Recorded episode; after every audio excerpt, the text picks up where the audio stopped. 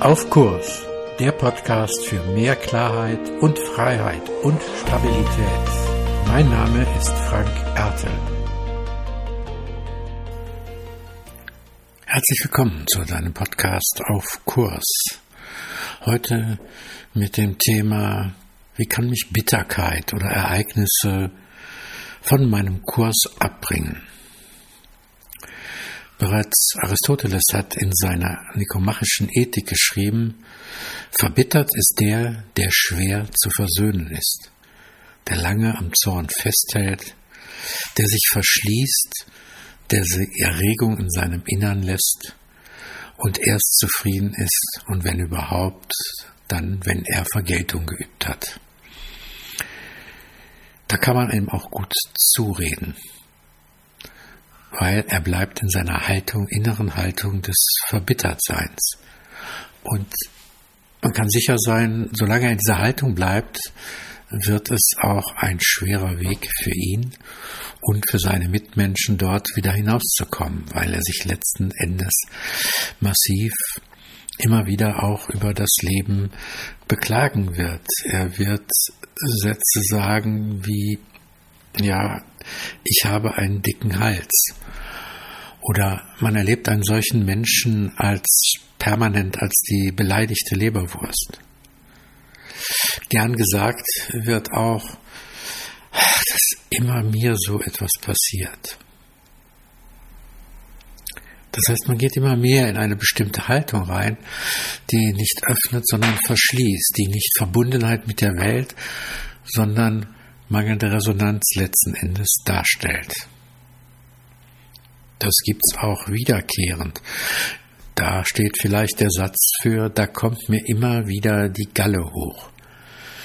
Das ist, wenn man immer wieder an die gleiche Situation, an eine auslösende Situation zurückdenkt, wenn man immer wieder guckt, ja, wo habe ich Verbitterung erlebt, wo war der Punkt? Und da gibt es ja zwei große Möglichkeiten im Leben. Es gibt einmal die Möglichkeit, dass wir den Augenblick genau benennen können, dass wir sagen können, in dieser Sekunde, da ist mein Lebenstraum zerplatzt, da habe ich mich aus dem Leben gerissen, genommen oder sonst was gefühlt. Und ich kann es genau sagen. Da, ab da an, war mein Leben anders.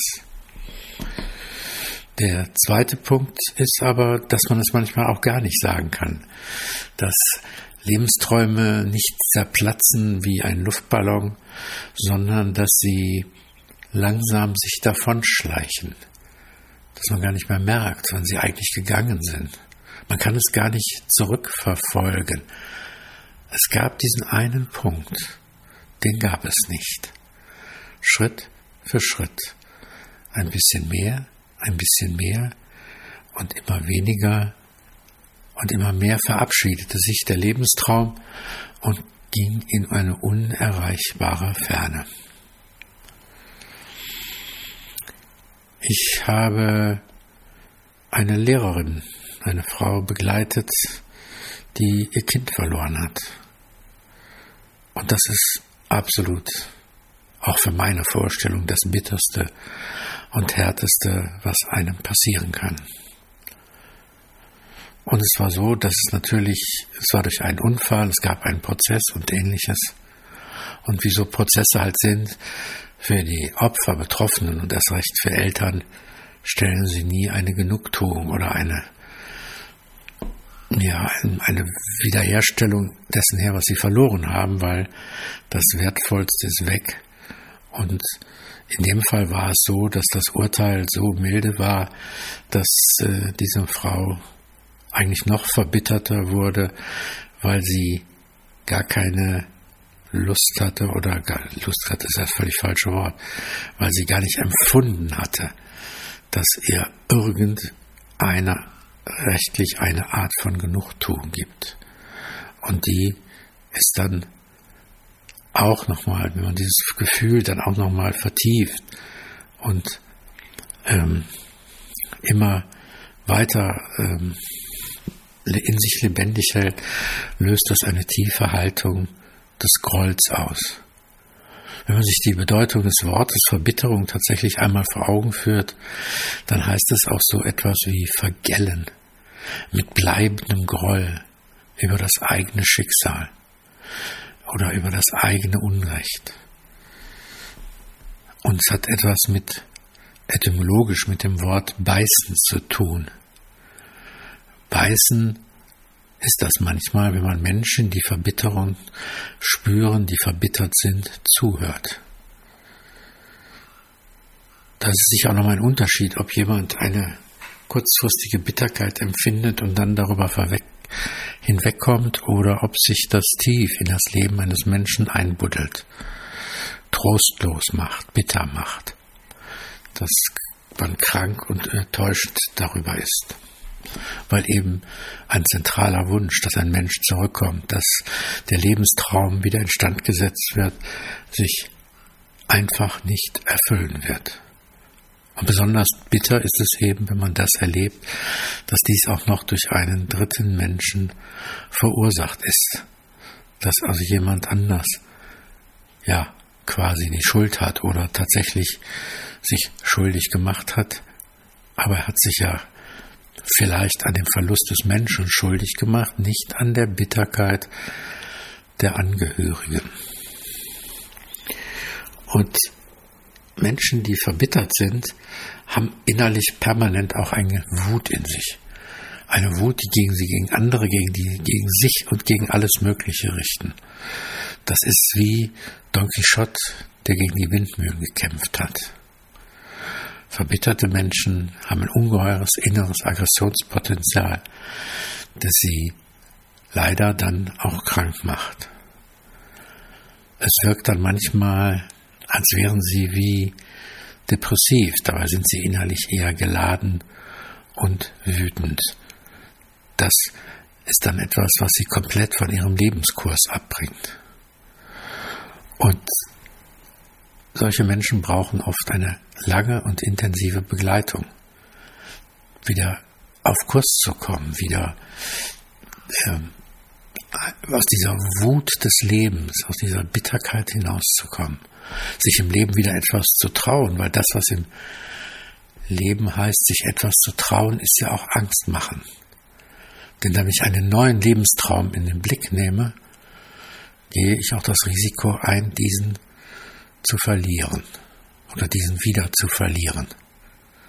Und eigentlich reicht es noch gar nicht, diesen neuen Lebenstraum in den Blick zu nehmen, sondern man muss auch eine neue Lust am Leben empfinden.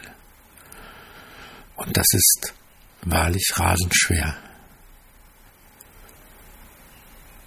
Es hat mal eine Frau eine, über eine Begleitung durch mich oder nach einer Begleitung von mir geschrieben, dass sie sich nie hätte vorstellen können, in ihrem Leben nicht mehr verbittert zu sein. Und wir haben an diesem Punkt wirklich drei Jahre, knapp drei Jahre gearbeitet, bis sie da wieder halbwegs aus dieser Bitterkeit herausgekommen ist. Was ja nicht heißt, dass sie den Verlust, der da drin steckte, schon völlig verarbeitet hat. Nur sie war wieder ein Stück offener. Sie konnte damit wieder umgehen. Sie konnte damit leben und für sich sagen, ich bin nicht mehr verbittert. Ich muss nicht mehr gegen Windmühlen kämpfen. Ich habe einen Teil meiner Wut, die ich da habe, die völlig ungelenkt und völlig unproduktiv da ist, verloren. Ich kann ein Stück wagen, nach vorne zu schauen und kann mir wieder zumuten, einen neuen Weg in meinem Leben zu finden. Nelson Mandela hat einmal gesagt, dass er seine Wut gegen das Apartheidsregime genutzt hat, indem er sie seiner Kraft zugeführt hat. Das ist doch ein Vorbild. Ein Mann, der über viele Jahrzehnte in ein Gefängnis geworfen wurde, völlig zu Unrecht, nur weil er eine Meinung hatte. Ich wünsche allen, allen Hörerinnen und Hörern, dass ihr nie in eine tiefe Bitterkeit kommen muss, dass das Leben euch nie euren Lebenstraum raubt. Und wenn, wünsche ich euch Menschen, die euch begleiten und dabei helfen, den Mut wieder zu finden, sich wieder verbunden zu fühlen mit dieser Welt und nicht in der Opferrolle zu verharren und etwas zu finden, von dem die Engländer sagen, gebe mir etwas, what makes me not bitter, but better, um auf Kurs zu bleiben.